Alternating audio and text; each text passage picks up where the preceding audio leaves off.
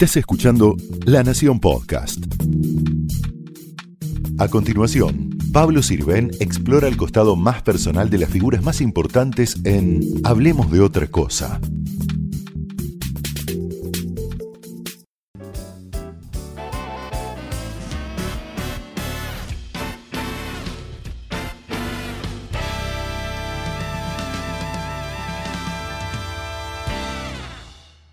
Mi destino. Piedra y camino de un sueño lejano y bello, vida. Soy peregrino.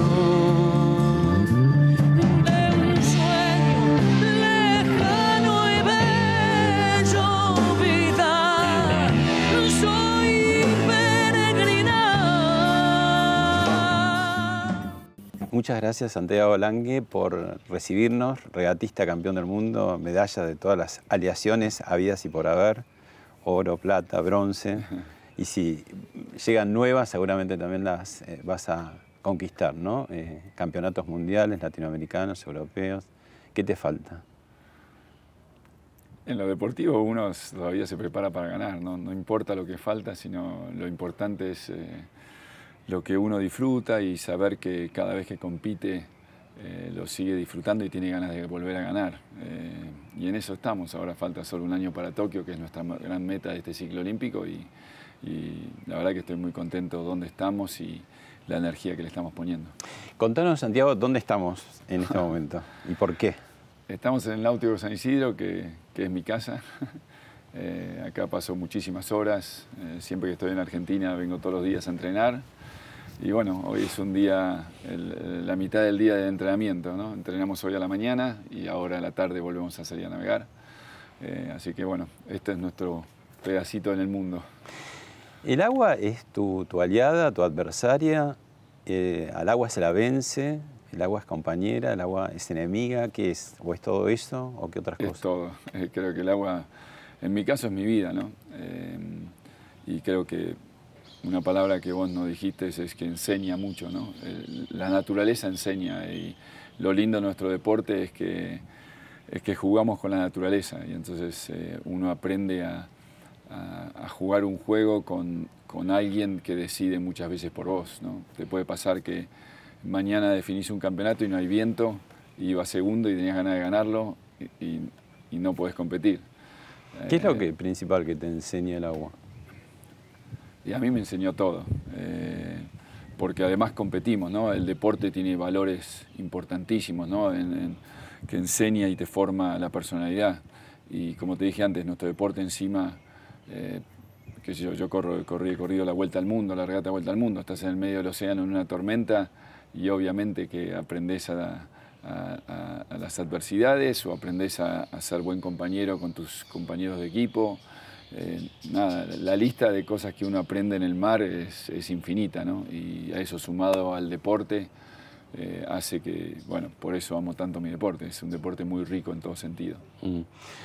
De chico siempre cuando uno va al mar o al río nos dicen al agua se la respeta. ¿no? ¿Es así o...? Absolutamente, eso seguro.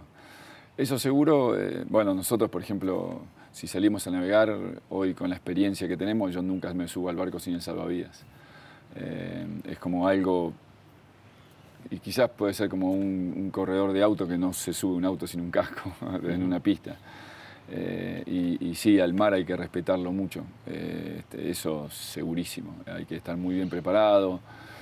A veces que nosotros parece que hacemos locuras, pero eh, siempre sos consciente y estás atento a, a todo, ¿no? Y, y eso, eso, es, es- eso es lo que hablamos antes, enseña mucho. Vos te convertiste en un erudito del agua, porque digamos, eh, además que, que venís de una familia, tu padre, ¿no?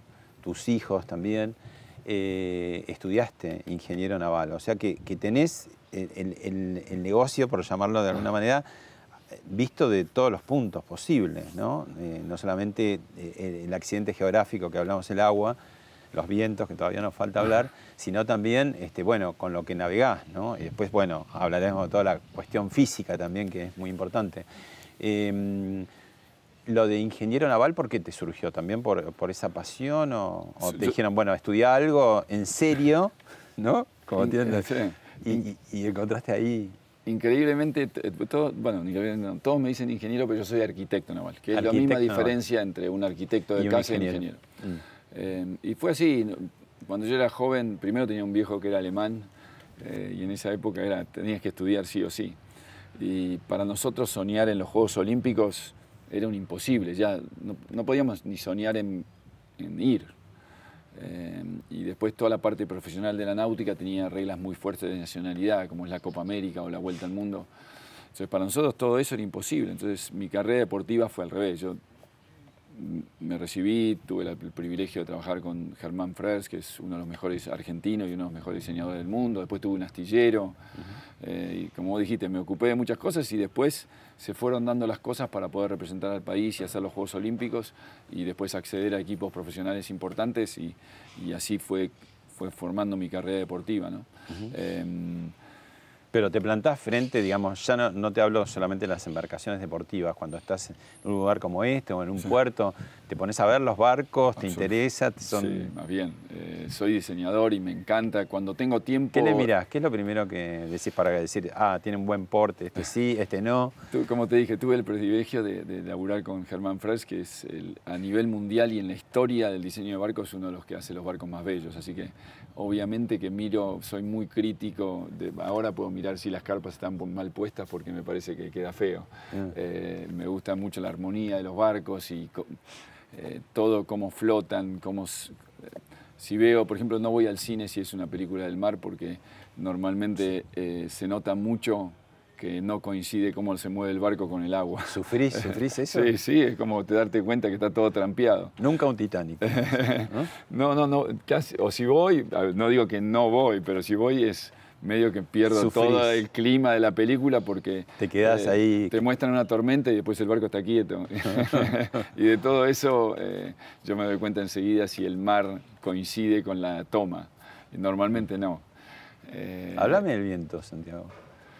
y el viento es maravilloso porque para nosotros es, el- es, es un arte. Leer el viento es verdaderamente un arte que obviamente hoy con la tecnología que hay hoy en día, nosotros yo trabajo muy cerca de, lo- de los meteorólogos, trabajo hace muchos, muchos años, del año 2004 con Elena Cristofori, que es nuestra meteoróloga en todos los Juegos Olímpicos. Y entonces es esta, eh, eh, este, internamente tenemos el debate entre la tecnología y el arte de leerlo, como en cualquier profesión, ¿no? La, intuición juega un pa- papel muy importante. Y bueno, eso es gran parte de, de nuestra psicología a la hora de competir, ¿no? De saber, creo en lo que estoy viendo o creo en la inf- información tecnológica que tengo. Y lo cual hace el deporte apasionante. El gran trabajo que hacemos con los meteorólogos es eh, no quedarnos con la predicción, sino hacer un gran trabajo de saber, bueno, si esa nube, si se forma una nube en Río, por ejemplo, arriba del Cristo, significa que el viento va a decaer de intensidad. si- O sea que en tierra firme, antes de comenzar cualquier regata, analizan todas las hipótesis posibles, ¿no? todo. Hay, Elena correría un montón de modelos, eh, hay toda una tecnología impresionante que nosotros sabemos. Y aún así, digamos, con todas esas hipótesis, de pronto surge una nueva, ¿no? Que no estaba Absolutamente, porque el viento, una parte de la regata, eh, una vuelta dura 15 minutos. Entonces Elena es imposible que pueda eh, saber que el viento va a correr hacia la derecha con precisión de minutos. Entonces nosotros sabemos qué va a pasar y lo que hay que identificar a qué- en qué momento de la regata va a pasar. Y eso es simplemente mirando el mar, difícil, mirando las ¿no? nubes. Y, la- y los vientos su- suelen ser más caprichosos a veces que el agua, ¿no? El agua, bueno, sigue un poco también lo que el viento No, el, ¿no? eh, el viento, el viento, sí, sí, porque el- en realidad el agua mueve el viento, ¿no? Claro. excepto en lugares que haya muchas corrientes. Eh, pero sí, el viento es muy caprichoso. Es la naturaleza, lo- es lo lindo que, que no lo dominamos, que es, que es un juego que hay una parte externa que, que entonces ahí después se pone está todo el tema de tuvimos buena suerte o mala suerte, porque a veces es tan impredecible que podés aferrarte a la mala suerte, pero al final si sos deportista tenés que tratar de nunca hablar de buena suerte o mala suerte, todo depende de vos. Santiago, te propongo ver un videíto de, con parte de tu trayectoria. Uy, muchas gracias.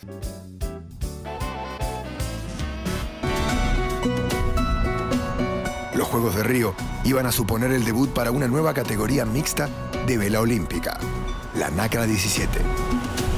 La chance para Santiago Lange de conseguir en NACRA 17 con Cecilia Carranza un oro.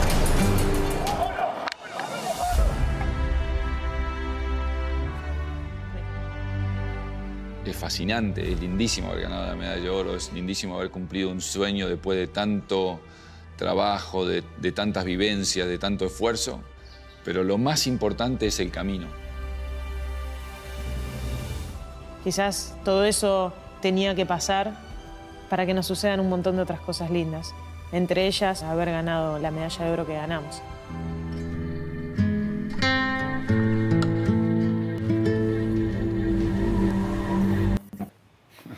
Muy lindo. Lo que decís que el camino es ganar, por supuesto, siempre todo deportista lo quiere, pero eh, ¿qué, qué- qué tiene el camino? Y te voy a explicar lo que vivo hoy. Eh, eh, hoy soy, soy muy consciente que cada día que entrenamos es lo que va a marcar la diferencia que el 25 de julio del año que viene podamos ganar una medalla o no. Eh, es hoy, o sea, la- los Juegos Olímpicos se corren hoy. El otro día comiendo un asado con un amigo y me dice, ¿no sentís presión? ¿No vas a sentir presión durante los Juegos? No, porque Ya la, está todo la- siento hoy, la siento hoy y trato de asegurarme que es hoy. ¿Cuánto tiempo de preparación para cuántos minutos? No, la preparación empezó, digamos, en mi cabeza después de Río. Yo ya sabía que quería seguir a Tokio y ahí empezó. Eh, a la semana de Río ya me junté con Dani Espina, que me dijo, ¿vos estás loco? ¿Y, querés volver a vivir todo esto? Sí, por supuesto. Eh, y, nada, es, ahí ya empecé- empezás a imaginarte cuánto tiempo tenés que descansar después de Río, cuándo tenés que volver a apretar. Eh, hoy pienso mucho cómo conseguir la motivación que necesitamos en este último año para dejarlo todo, estar seguros que, que estamos dejando, para mí cuando dejas todo, todavía puedes dejar un poquito más, porque el hombre tiene esa, esa increíble eh, habilidad de que hay, siempre hay un poquito más. Y, y bueno, ahora hay que realmente pensar y mover las fichas y hacer un calendario y la manera que entrenamos y cómo nos comunicamos, un montón de cosas para dejar ese poquito ¿Cuántos más. minutos después es en total, digamos, en la regata? No, nosotros, nosotros unos Juegos Olímpicos son 12 regatas que duran media hora, eh, así que te dejo hacer la cuenta. Eh, y bueno, pero después, este año debemos haber navegado 200 días con Ceci, eh, y son muchas horas. En realidad nuestro deporte, entre que empezamos a armar el barco a la mañana o todos los videos, las reuniones con los entrenadores hasta que terminamos la parte física a la tarde, son días muy, muy largos. Claro. ¿Por qué eh, la el agua en la navegación está tan presente en tu vida, en, en ya tres generaciones, ¿no? Contanos ahí qué, qué vemos. Eh, bueno, acá vemos a, a mi vieja, acá en el club, eh, que fue un momento muy lindo. Hace poco estamos desarmando, ah, en marzo de este año. Eh, nosotros en marzo nos vamos de Argentina y yo volví recién ahora en octubre. Eh, y estamos guardando el barco y vino mi vieja con mi hermano a desarmar el barco con nosotros. Eh, la verdad que me emociona, fue un momento muy lindo. Y después esto es en la isla de Tenerife, en Canarias, eh, que fuimos a, a visitar un amigo que es pescador de ahí, con quien corrí una vuelta al mundo y muchísimas regatas internacionales y estuvimos navegando entre las Islas Canarias eh, y surfeando por ahí. Así que también un, un recuerdo lindísimo. ¿Y por qué eh, la navegación está tan presente en tu familia? ¿Tu padre? eh, Mi padre era? navegaba y le gustaba mucho, eh, pero una de las cosas lindas que hizo mi viejo conmigo es que eh, nunca, creo que nunca me vino a ver navegar quizás, Eh, y me dejó ser. Eh, y, y nada, yo desde los seis años me tomaba el colectivo hasta San Fernando, terminaba el colegio el viernes y volvía el domingo a casa. Dormíamos en los barcos del club, eh, o a veces veníamos acá al náutico, dormíamos en los sillones. Y esa era nuestra vida. En ese momento no había entrenadores, aprendimos jugando. Eh, y, y creo que eso fue un gran secreto, porque no, no aprendimos a través de la competitividad, sino aprendimos eh, a amar el río y a, y a disfrutarlo. Y eso es lo que creo que me ayudó muchísimo a ser muy longevo en lo que hago, que realmente disfruto estar en el agua. Eh, viví acá en el club cuatro años en un barco con mis hijos cuando me separé. Eh, y bueno, es, es- es un hábitat que, que me gusta. me- una de las cosas que más me gusta es mirar lejos. O sea, la verdad que no podría vivir en un lugar con montaña. Eh, a mí me gusta, si estoy acá, tengo que seguir por la farola y ver el horizonte. Eso me da eh, una, amplitud y, una es- libertad. eh, lo si- necesito. Y si es un horizonte acuático, mucho mejor. Por supuesto. sí. Te propongo ahora ir a- al túnel del tiempo, un año muy difícil para Argentina, un año muy clave en tu vida. Lo vemos y, y lo charlamos. Vale. Comandantes del golpe toman el poder con una clara misión. Eliminar toda forma de participación popular que se oponga al proyecto político de las Fuerzas Armadas. Un plan que incluye fuertes reformas políticas, económicas y sociales. Para llevarlo a cabo, el nuevo régimen profundiza en los mecanismos represivos puestos en marcha durante el gobierno anterior con la AAA y el Operativo Independencia, y lanza en todo el país una campaña de acción psicológica basada en el miedo y la censura.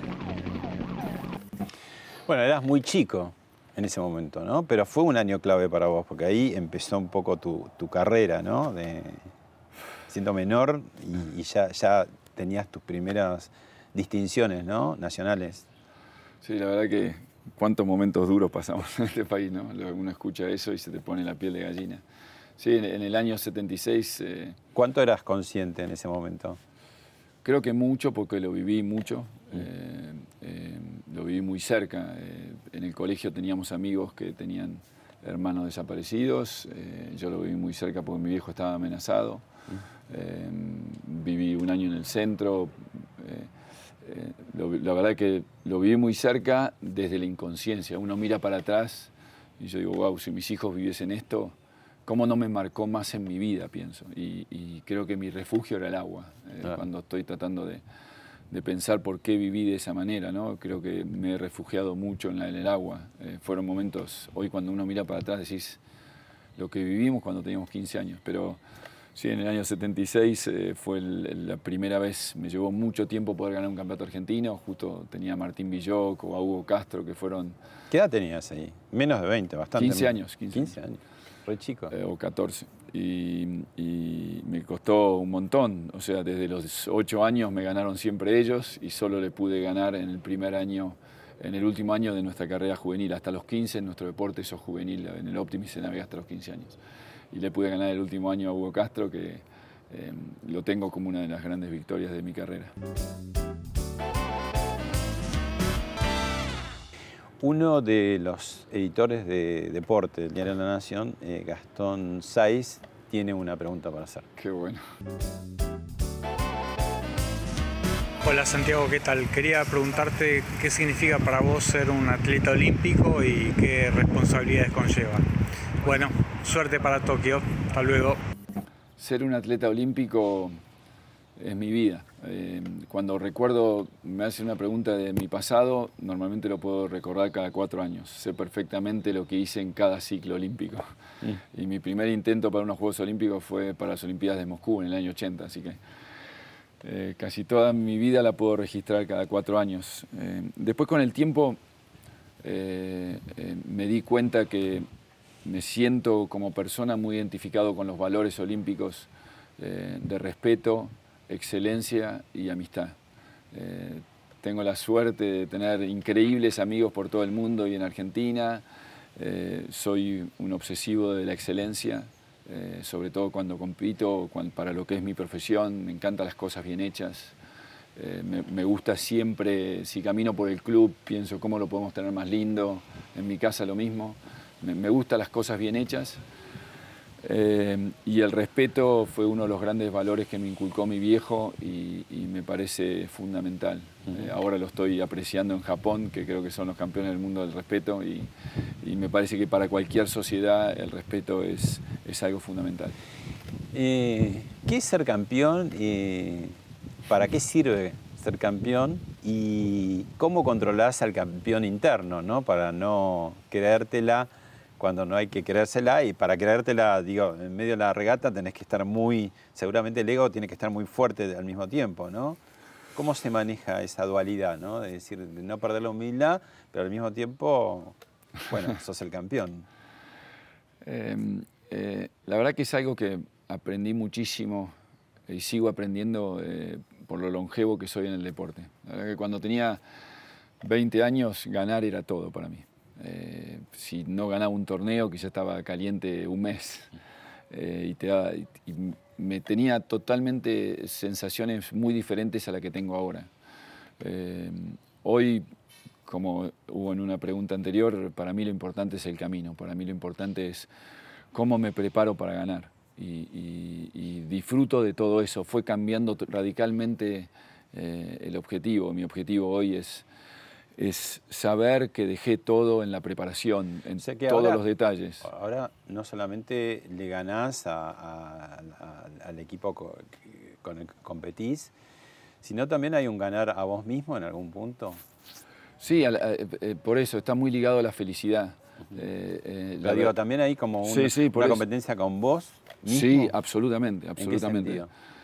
Y porque, eh, por ejemplo, yo en todo este proceso, como creo tanto en la preparación, en todo el pro- proceso tengo que disfrutarlo, si no, no tendría sentido. Yo hoy estoy dejando un montón de cosas de mi vida profesional, un montón de intereses que tengo, porque a la edad te van cambiando los intereses, eh, por prepararme para las Olimpiadas de Tokio. Entonces no tiene ningún sentido que lo haga sin disfrutarlo. Entonces, en toda esa preparación que estás buscando la excelencia y la excelencia tiene enojos, entonces disfruto de los enojos, me doy cuenta que está bueno que me enoje, Eh, pero lo tengo que seguir disfrutando y si no, eh, pido una reunión en el equipo porque hay algo que no está funcionando. Eh, y ese es un desafío personal, no tiene nada que ver con todo lo demás. Eh, quiero ser muy consciente de que estoy preparándome para Tokio porque realmente lo quiero. Y, y manejás ahí disfrute y ese enojo que vos decís Sí. es un enojo, entre comillas, para eh, sacar lo mejor de vos y del equipo. Y, y durante la, la regata en sí, puede ser una paradoja. ¿Lográs distenderte a, Sí. a pesar de todo? Porque Eh, decís, bueno, ya, ya me enojé todo lo que tenía que enojar y ahora... Increíblemente sí. Eh, eh, y creo, como te dije antes, eh, los juegos los estamos compitiendo ahora. Entonces ahora es el momento de enojarse. Después ya está todo hecho. Y, no, y vas, normalmente estás tan bien preparado que si perdiste es porque algún rival hizo mejor las cosas. Y hay que aceptarlo. Y es lo lindo de la competencia, que hay alguien que te va a presionar para ser mejor y te va a enseñar, a- te va a enseñar algo. Eh, y, y por eso a, lo largo de, de- de- de mi carrera deportiva, eh, la palabra ganar fue cambiando la definición eh, rotundamente. Para mí, si hacemos muy bien la preparación, ya ganamos. Eh, dijiste por ahí una palabra sobre la que vamos a volver en un rato, que es eh, lo longevo, y te propongo ver un video de un grande, de un grande en todo sentido, que sigue ganando a pesar de la edad.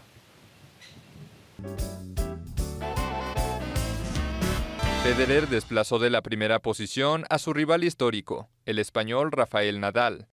Superó además como número uno de más edad al estadounidense André Agassi, que ocupó esta posición con 33 años y 131 días en 2003. Wow, lo admiro profundamente. Eh, sí, y, y me sorprendió porque yo en un reportaje había dicho hace muchos años que la edad es un número y de repente aparecen... eh, Los Ro- números se van juntando. Sí, sí. Roger diciendo lo mismo y, y nada, es, yo creo que es solo un número. eh, eh, y, y mientras que disfrutes de lo que estés haciendo y que creo que es lo mismo que le pasa a él, eh, y, y después vas escuchando distintos de- grandes deportistas como Ginobili, ahora lo hemos escuchado a Escola, que tienen, creo que eso está cambiando a nivel mundial en el deporte. Está cambiando, digamos, eh, la hora de retiro, porque antes, antes y todavía, ¿no? En algunas disciplinas eh, se retiran a, a una edad muy temprana, ¿no? Que prácticamente tenés que pensar en una nueva vida, si no sos entrenador, ¿no? Este, porque, y, sin embargo, vos decís, es, es un proceso que se está dando, de, que se va estirando, quizás porque se va alargando la vida también de todos, ¿no? Yo trato de, de- pensar en mi vida sin tener paradigmas. ¿no? O sea, tengo varias preguntas. Por ejemplo, terminamos Río y, y ¿cómo no te retirás? Me pregunta la gente. Y yo pregunto, ¿y por qué me tengo que retirar si me gusta hacer esto? Entonces eso es como un paradigma. Vos ganaste lo, lo que soñaste en toda tu vida y te tenés que retirar. No, yo al revés, quiero seguir haciéndolo porque me gusta. O si tenés tanta edad, te tenés que retirar del deporte. ¿Por qué? Eh, y, y así, o si te, si te va bien exitosamente, económicamente, tenés que seguir laburando y ganando más guita. ¿Por qué?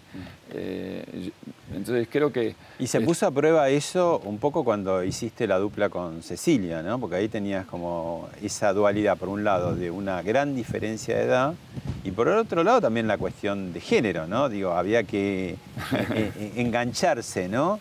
¿Y eso cómo fue ese, todo ese proceso? Eso fue, la verdad que muy, muy interesante. Yo, yo te, te soy sincero, eh, cuando se puso el NACRA 17 como obligación categoría mixta, estaba en contra. Eh, ¿Por qué?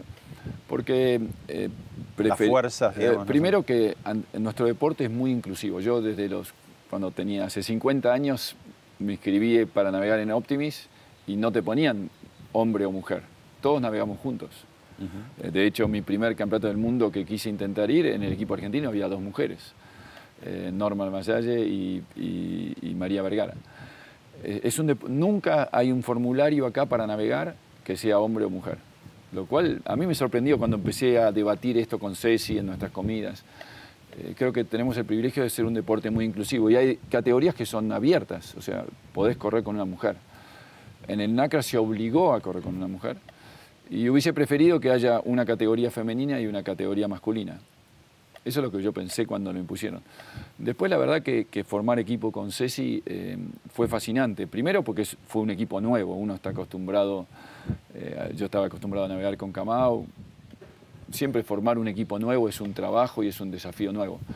Y después porque eh, la verdad que solo en la parte física hay diferencias. Camao pesaba 74 kilos y era hombre y Ceci pesa 64 kilos y es mujer. Entonces las diferencias físicas hizo que hubo que acoplarse a maneras de entrenamiento diferentes, a manera de maniobrar el barco diferente. eh, y, a y después Ceci venía de navegar siempre sola, así que tuvimos que acomodarnos a eso. Y la juventud, de, de ju- eh, la mm, digamos, combinación entre juventud y experiencia que consigue también como nuevas fortalezas. Eh, Creo que, o por supuesto, siempre que hay diferencias, uno crece. Eh, y, creo que el hecho de que ella sea mujer y yo varón, hemos aprendido un montón a relacionarnos, a debatir de este tema tan vigente en la sociedad de hoy. Y, y yo creo que de tanto debate, de generar un equipo de alto rendimiento entre un hombre y una mujer, hemos aprendido muchísimo. Hoy cuando leemos por ahí las cosas que pasan, o que se escriben, creo que nosotros estamos muy avanzados en eso porque llevamos ya cinco años laburando juntos en algo con mucha presión, de alto rendimiento, y hemos aprendido muchísimo de la relación entre el hombre y la mujer. ¿Qué, qué es, eh, qué es peor, eh, qué es más angustiante para el deportista? Eh, eh, el hecho de querer llegar a número uno, que en realidad es algo que va a estar limitado a pocos, a muy pocos, o ya ser número uno y tener la angustia de decir, bueno, no hay más nada arriba y todo lo que queda es mantenerme o bajar. ¿Cómo se maneja eso también, no? Yo no lo siento así. Eh, eh, eh, la verdad que mi deseo eh, es de navegar bien. La verdad que de repente salgo a entrenar hoy y navegamos mal, vuelvo recaliente. Y bueno, por eso, no te bancás no ser el mejor, digamos. eh, eh, digo que siento que soy como un músico que escucha un instrumento desafinado. Nunca le pregunté a un músico cómo siente, pero supongo que un músico que escucha una orquesta desafinado eh, le debe irritar el corazón. Y a mí me pasa eso, cuando el barco no se desliza bien por el agua o no hacemos que el- disfruto de cuando navegamos bien, porque está todo en armonía. Con el viento, con el mar, cómo nos movemos en el barco, cómo se desplaza el barco sobre el agua. Eh, y hoy eso es lo que yo eh, me enfoco todo por ese lado y creo que ganar es una consecuencia del trabajo que es. En cuanto pones ganar por, por sobre las demás de las cosas, va a ser muy difícil ganar. Ahora es el jefe de la sección deportes del diario La. Nación, Claudio Sarviño, que te va a hacer un comentario y una pregunta. Qué bueno. ¿Cómo estás? Me gustaría que recuerdes y nos cuentes aquella anécdota tan especial en tu vida cuando un año antes de los Juegos Olímpicos de Río te diagnosticaron que tenías cáncer de pulmón y elegiste una fecha muy particular para operarte. Contanos cómo fue, qué sentiste y, por qué te operaste en ese día tan especial en tu vida. Bueno, primero un saludo a Claudio. Eh, y nada, el proceso de, de- de- de mi operación Fue fue... la- sorpresivo, digamos, pues vos ya estabas en camino de entrenamiento, ¿no? Sí, sí. Y esto fue 10 meses antes. Sí. Lo- a mí me ¿Pensaste que en un momento que no, que, que- que- que se frustraba todo o no? Eh, sí, por supuesto. sí, sí. El- el- a mí me, encuentran el, nódulo en, en marzo del año 2015. ¿En el pulmón? En el pulmón izquierdo. Eh, entonces, mi gran desafío era que... ¿Vos fumaste? No, nunca. Nunca fumaste. Eh, que- creo, una de mis sospechas que fue cuando trabajaba en el astillero, que trabajamos mucho con fibra de Se vidrio. se aspira, ajá. sí. Pero es una sospecha, ¿no? Y, y mi gran desafío era que no me confirmaban que el nódulo era eh, maligno. Entonces, por prevención, eh, te sacan el pulmón. Entonces, eh, yo me negaba a eso. Claro. ¿Cuánto Eh, tiempo eh, hasta que te decidiste finalmente? Seis meses. Seis meses. Entonces en esos seis meses fue una lucha, de hecho eh, tenía todo reservado para operarme un lunes y el fin de semana decidí no operarme. Hasta que tuvieron que agarrarme los médicos y me dijeron, vos estás loco, El- y lo que yo realmente estaba inconsciente o no valoré bien en su momento fue el riesgo que estaba corriendo. Y por suerte me agarraron tres ¿Qué, qué- médicos. qué qué tenías? ¿Un poco de negación? eh, ¿O no, no dejabas avanzar el julepe? ¿Tuviste julepe? o- Por supuesto, sí, sí, sí. Eh, no, no, no creo que sea negación, porque todo, siempre, eh, todo lo hice consultando a los médicos. ¿Y cuán- cuánto lo- te extrajeron del pulmón? el- todo el, nódulo- el, el lóbulo superior del pulmón izquierdo, que es el 80% de un pulmón. Eh, y, y nada, hasta que me agarraron y me dijeron, te tenés que operar porque si, si llega a escaparse esto, tu probabilidad es de, de- te metes en un problema grande.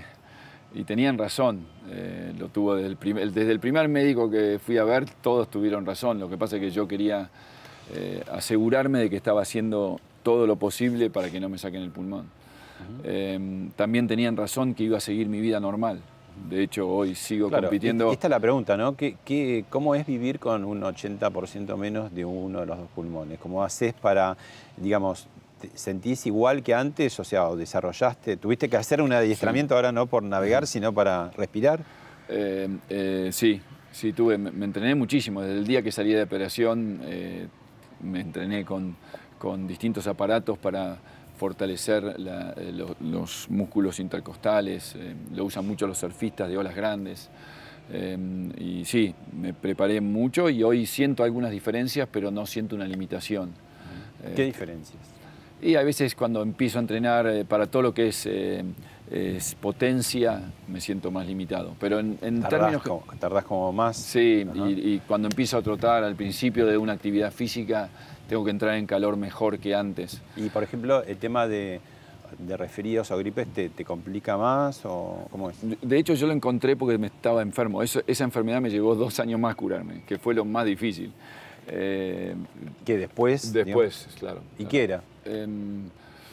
La verdad que no lo sé qué era. eh, pero ¿Pero fui- no tenía que ver? o No, sí? no, no tenía. Ya los médicos me dijeron que no sabían eh, y me lo coré con una chica que hace medicina china. Que, que expliquemos, que era que, que tenías Eh, muy, muy frecuentemente, sí, yo ¿no? me, Cada vez. sí, me enfermaba 15 veces por año. Y lo cual para vos que, que Era- sos un planificador, decís eso, no había meteoróloga que valga, ¿no? Porque te No, caía en el sí. momento menos pensado. ¿no? Eh, eh, era tremendo eh, y sufrí un montón de eso porque fueron tres o cuatro años. que eran como resfríos fuertes. Igual igual ¿Te los mismos síntomas de una gripe sin ser gripe, no sin fiebre. Y me volví Pero te, loco. te, te volteaba. Sí, sí, Ah. competía volteado. Ah. Eh, y bueno, ahora ya llevo dos años sin tomar un remedio eh, y me siento súper saludable. Así que bueno, te, te quería contar a Claudio, le vamos a contestar la pregunta. Sí. Eh, cuando los médicos me dijeron te tengo que operar sí o sí, yo ahí ya estaba focalizado. En cuanto decidí operarme, mi gran meta era llegar lo mejor posible a Río. Y el médico abrió la agenda y dijo el 22 de septiembre que es mi cumpleaños. Y yo dije, bueno, el 22 de septiembre. Así que coincidentemente me operé el día de mi cumpleaños y eh, nada, la noche anterior apagamos las velitas y fue un momento re lindo con mis hijos y mis amigos. Eh, así que nada, eso fue la, la anécdota. Tiene un mensaje para vos ahora, Kamau. Uy.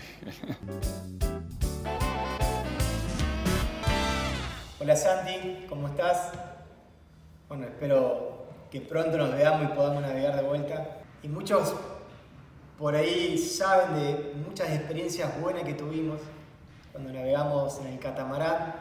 Y una que me acuerdo, todavía no navegamos en el catamarán en el 96, cuando estábamos en Atlanta.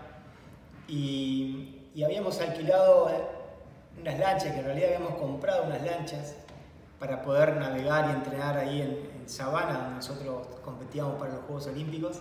Y te acordás que corríamos una, en una regata previo a los Juegos Olímpicos como entrenamiento a, una isla que estaba ahí cerca de Sabana y que se nos ocurrió ir en la, en la lancha porque era mucho más corto el recorrido. Y el primer día salimos a la mañana sin viento, un día hermoso, no había viento, disfrutábamos yendo por el mar. Llegamos al lugar, corrimos la regata y cuando teníamos que volver se había levantado mucho viento. Pero bueno, ese día llegamos. Al otro día nos levantamos de vuelta, misma condición, salimos temprano.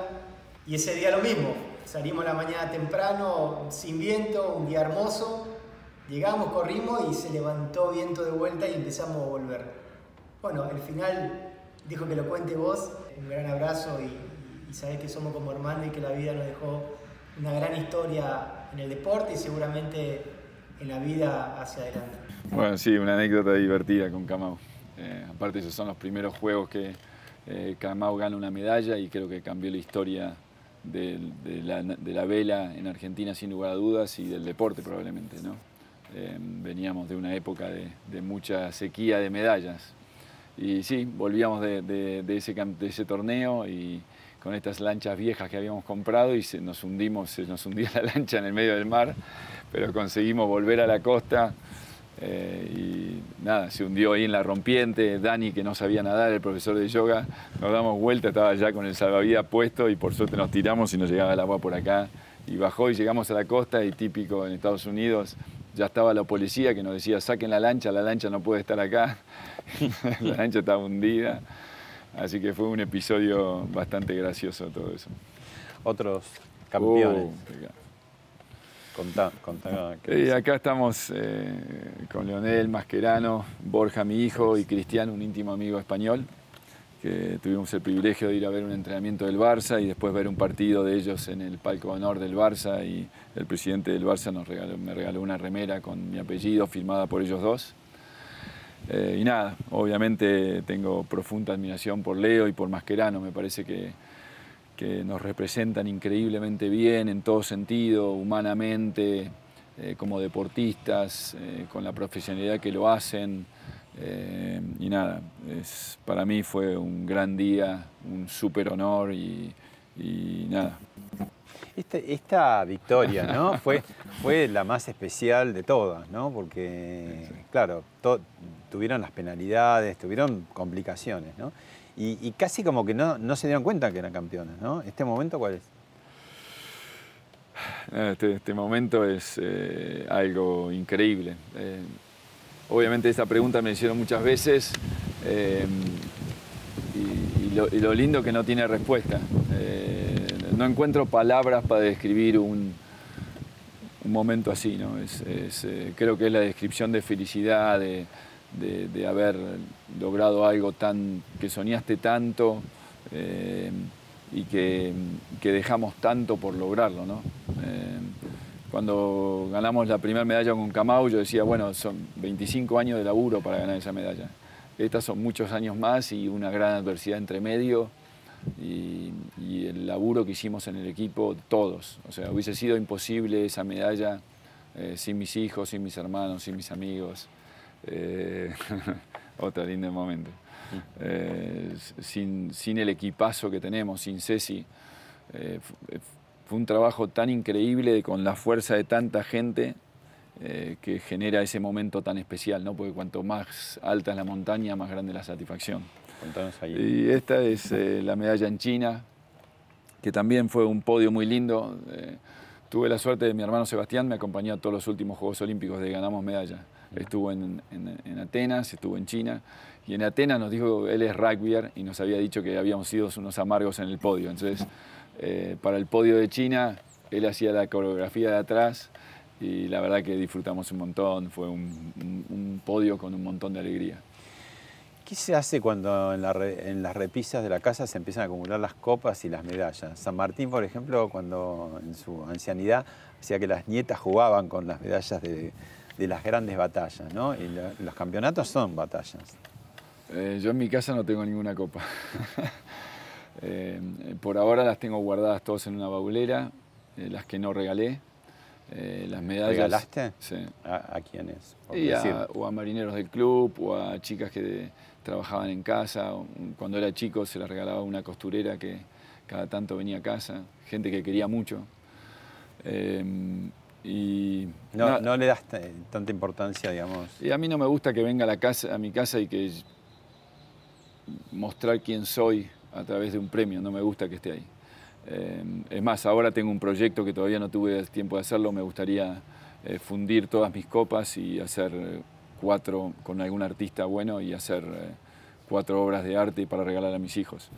Eh, nada, me- es, es un poco...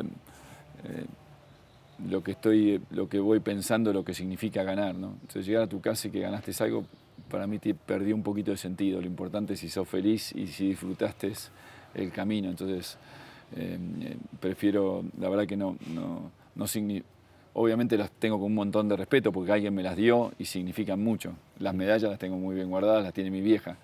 Eh, pero, pero fuera de eso, eh, en mi casa prefiero mantener otra intimidad.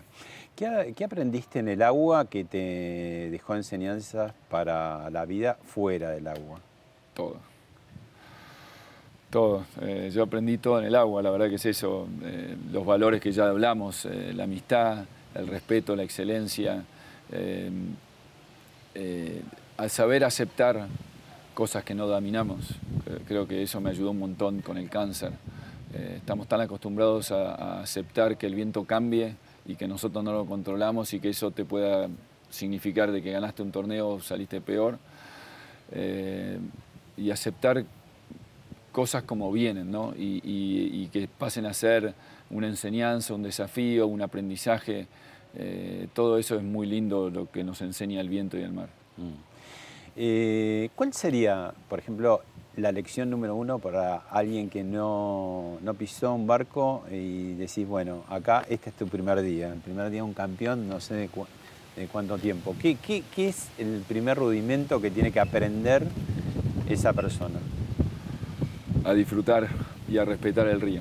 Eh, y, no hace falta navegar, ¿eh? a veces hay pica entre los que navegan y los que andan en lancha. Eh, yo creo que somos todos primos hermanos. Yo me siento primo hermano de un remero o de un pescador o, cualquiera que sabe respetar el río eh, y que lo disfruta. Para mí, nosotros tenemos el privilegio de tener eh, una ciudad sobre el río, es el jardín de nuestra ciudad.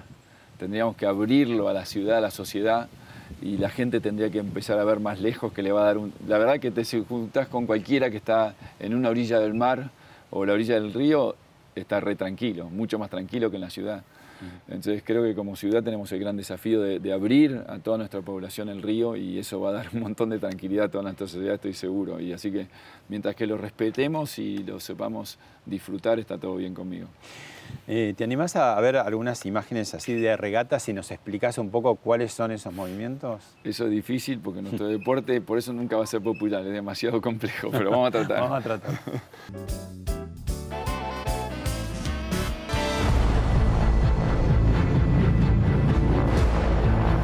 Ahí que Bueno, vemos. Eso es la salida de la regata de los Juegos Olímpicos, eso es parte de la regata de los Juegos Olímpicos, fue una regata increíble, Eh, te diría que eh, de las regatas más emocionantes que corrí eh, y donde en esa regata empezamos con una inju- injusticia de un juez que nos puso una penalidad justo en la largada, lo cual significaba casi seguro perder todas las medallas. Y es donde me siento más orgulloso del trabajo de equipo que nunca nos enojamos con el juez y yo durante estábamos pagando la penalidad lo único que estaba pensando era cómo navegar más rápido para recuperar y eso es un gran laburo de Dani Espina, nuestro- uno de nuestros entrenadores. En general siempre van de un lado a otro. ¿Qué van Sí. haciendo ahí? Vamos, nosotros con nuestro peso contrarrestamos el fuerza- la fuerza de las velas. Si no nos ponemos de ese lado, el barco se daría vuelta. Y a veces el agua te, te- te- te moja completamente, ¿no? No, mojado estamos todo el día, Sí. pero vivimos mojados. pero, Pero, digo, también la fuerza de la Sí, ola. si no estamos bien, sin, si, eso todo parece fácil, pero si no nos agarramos bien al barco, o el barco se daría vuelta o las olas te sacarían del barco. Y ahí, todas esas imágenes necesitan una... Nuestro deporte hay una parte de coordinación enorme, como cualquier carrera, si vas más rápido tenés más posibilidad de ganar, y después está toda la lectura del viento y la estrategia que tiene un rol muy importante. Bueno, estás haciendo un libro que es eh, biografía con dos periodistas eh, Nicolás Cassese y eh, Héctor Bullot. Y ya estás en los tramos finales. Sí, y lo, lo estoy, este ¿Estás último disfrutando? tramo. Al principio te digo que no, porque cuando me dijeron, eh, ¿querés hacer un libro? Uno dice que sí, porque es plantar un árbol, tener un hijo y hacer un libro. Pero después eh, me cuestioné si quería contar mi historia, ¿no? Eh, porque uno va contando intimidades, en una biografía tantas intimidades. Pero ahora sobre el, el final lo estoy disfrutando mucho. Fue, he tenido un montón de aprendizajes y lo he disfrutado un montón y aparte trabajar con Héctor y Nico fue un placer. Santiago, acá estamos en un, uno de los amarraderos, sería. Sí. ¿Y, y qué vemos? ¿Qué son estos barcos, por ejemplo? ¿Qué- Está bueno, este, mira, coincidentemente se llama Río de la Plata. Es un Ah. barco clásico, clásico del Río de la Plata. eh, y el club tiene ahora, tenía todos, pero como cuesta tanto mantenerlo de madera, por suerte mantienen dos, que a mí me gusta que se mantengan estos barcos clásicos. Los siguientes barcos son también barcos típicos del Náutico San Isidro, son una van, que también esto tiene la linda historia porque eh, a mí me encanta agradecer a los marineros del club, que son los que nos, ayudan tanto durante todo el año. Y en estos barcos se corre una copa que navegan todos los marineros de todos los clubs. Y no sé exactamente el calendario ahora, pero a fin de año hay unas finales y corren en estos barcos. Así que es donde, además de enseñar a navegar, eh, eh, compiten los marineros de todos los clubes. ¿Cuánto tiempo tenés un entrenamiento, digamos, por, por día? Un, un día normal, digamos, ¿no? Nosotros estamos en el agua entre 3 y 4 horas, seguro. Segu- y, y- y el tiempo cómo juega? O- Es importante, todas las noches antes de- de- del día anterior decidimos el horario de entrenamiento, entonces tenemos que ser muy flexibles porque dependemos del viento, entonces la noche anterior decidimos y nos convocamos todo el equipo y nos- la gente que entrena con nosotros a tal hora porque es las mejores condiciones que estamos buscando para entrenar. Y nos lleva cuatro horas en el agua, más una hora armar y otra hora desarmar, ya tenés seis horas. Y después tenemos las partes físicas, más todas las conclusiones de lo que, que aprendimos ese día o lo queremos entrenar para el día siguiente.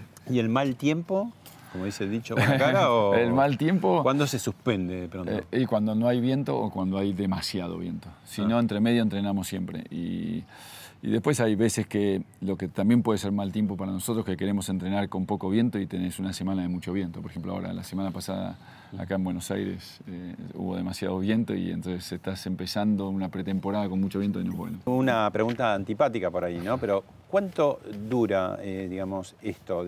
¿Se puede hacer, digamos, vos vas encontrando, por supuesto, sos un hombre joven, pues, digamos, no cumpliste todavía 60 años, pero digo, ¿hasta, hasta cuándo te- se puede navegar deportivamente, te parece? O Eh, sea, ¿hay, hay antecedentes o, o- o va a ser algo que vas a tener que descubrir, ir descubriendo vos?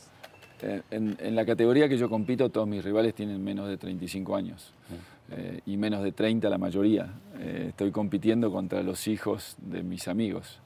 Eh, entonces, ¿cuánto va a durar? No lo sé. Estoy muy agradecido a la vida que todavía lo puedo hacer y que sobre todas las cosas lo sigo disfrutando. Eh, después, por suerte, nuestro deporte tiene eh, un montón de disciplinas y un montón de categorías que seguro puedo seguir compitiendo. Sí. ¿Y te gusta de pronto enseñar también? Sí, he aprendido mucho cuando era chico, he sido entrenador muchas veces y, y me encantó ser entrenador.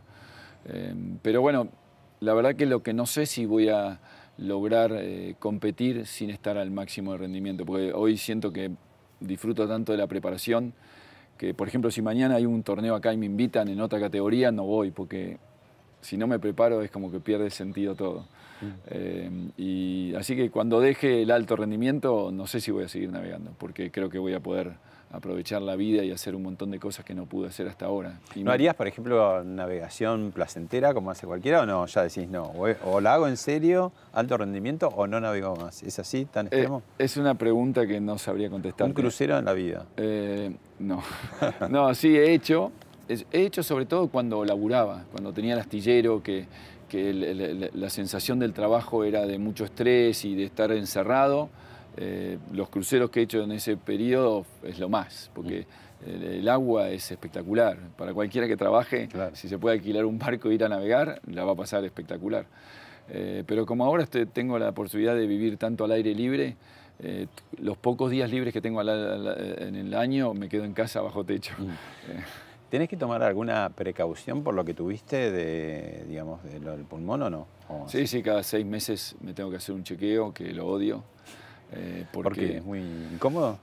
Eh, Sobre todo porque esto que te tienen que poner el contraste, que dicen que no hace nada malo, pero eh, eh, ahora, como te dije antes, esto- hace dos años que no tomo ni un paracetamol. Es como que le tomé rechazo a todo lo que trato de tener, de, de- de huirle a cualquier medicamento. No digo que esté bien ni mal, es la sensación que Claro. tengo, o sea, con todo respeto a, los que, a la medicina. Eh, pero es, o es lo que siento, entonces cada vez que me tengo que ir a hacer eso, eh, es como in- inyectarme algo en el cuerpo que no tengo ganas de, de- de hacerlo. Sufrís. La última, ¿sentiste alguna vez en el agua o fuera del agua que te hundías? Sí, mil veces, que es la historia de Camau. Eh, en- fuera del agua, obviamente, con el tema del cáncer, uno cuando te lo dicen y cuando lo tenés que afrontar, es una sensación de impotencia enorme, pero gracias a Dios siempre soy un tipo muy optimista y, me encantan los desafíos y, pude, me encanta transformar la adversidad en un desafío eh, y me sale muy naturalmente, como creo que está enseñado por todo lo que hablamos en la charla, ¿no? El viento me enseñó eso seguro. Eh, y en el agua, bueno, muchas veces me hundí, literalmente, y, y la he pasado muy mal de saber cómo salimos de esto, pero, pero siempre, por suerte, siempre mantuve la calma y, y- y de- de- como te dije antes, trato de disfrutar de ese momento, o no disfrutar no es la palabra, pero de estar tranquilo para poder tomar buenas decisiones. Gracias, Santiago. Muchas gracias a ustedes. Esto fue Hablemos de otra cosa con Pablo Sirven, un podcast exclusivo de La Nación. Escucha todos los programas de La Nación Podcast en www.lanacion.com.ar. Suscríbete para no perderte ningún episodio. Estamos en Spotify, Apple Podcast, Google Podcast y en tu reproductor de podcast favorito. Seguí escuchando La Nación Podcast.